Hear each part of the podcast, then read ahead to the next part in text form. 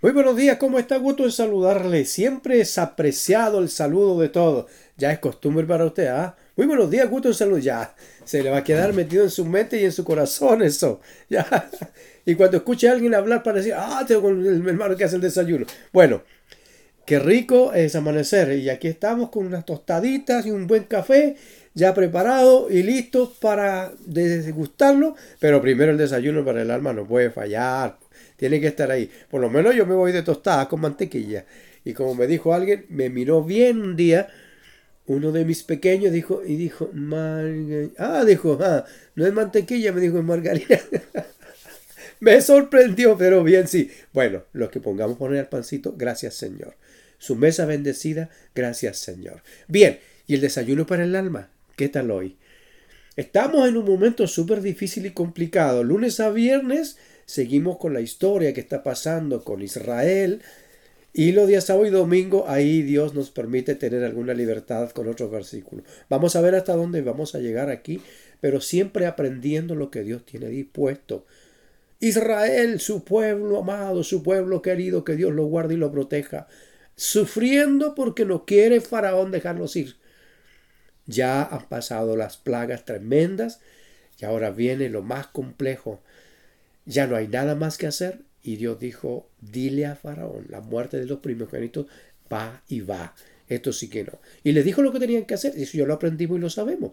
¿No es cierto? Nosotros, todo lo que el Señor le dijo que hiciera, el cordero y todo. Y llegó el día en que esa noche, después que ellos cumplieron, como Dios les había dicho, esa noche dice en la Biblia, leyendo el versículo 29, y aconteció a la medianoche que Jehová hirió todo primogénito de la tierra de Egipto, desde el primogénito de Faraón, que se sentaba sobre su trono, hasta el primogénito del cautivo que estaba en la cárcel, y todo primogénito de los animales.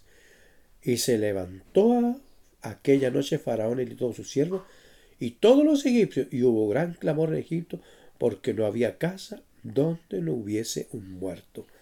¡Qué tremendo! ¿Sabe?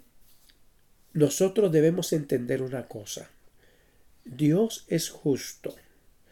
Cuando Dios dice algo a través de su palabra, por medio de su Espíritu Santo, de acuerdo al deseo de la dirección de nuestro Señor Jesús, se va a cumplir sí o sí.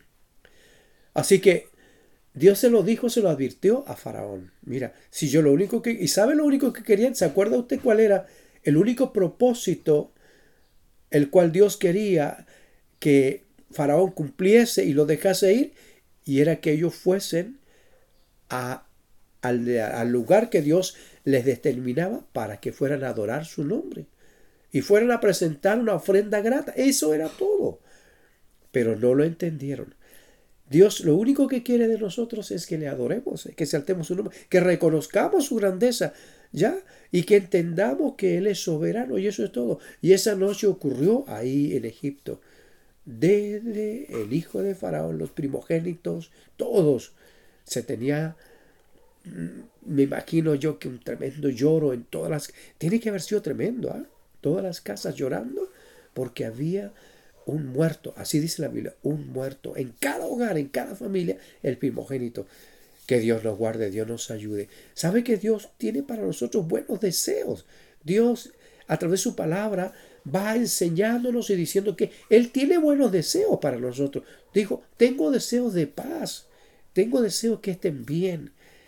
A las personas en general, cuando hacen las cosas bien, le va bien.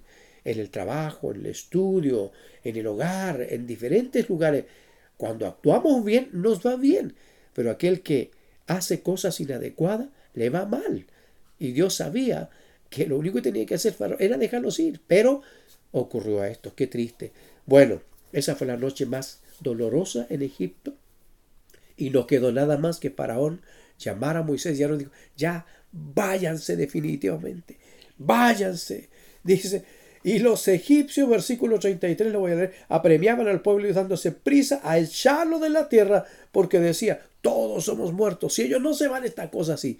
Bueno, es lo que está ocurriendo de lo que Dios le había dicho que así iba a suceder en Egipto a Faraón. Ahora nosotros seamos cuidadosos en nuestra vida. yo los invito, seamos cuidadosos a actuar honesta, justa, piadosa, temerosa y misericordiosamente y con piedad delante de la presencia de Dios, sabiendo que Él es justo. Que Dios nos guarde. La están pasando difícil, ¿eh? Pero espero que usted no. Hagamos las cosas correctas. Amemos a Dios. Amemos a su Hijo Jesús y vamos bajo la dirección de su Espíritu Santo. Todo irá bien. Tenga un lindo día. Su hermano Iván nos hace pensar, es justo Dios. Nosotros debemos andar en su justicia. Un abrazo grande.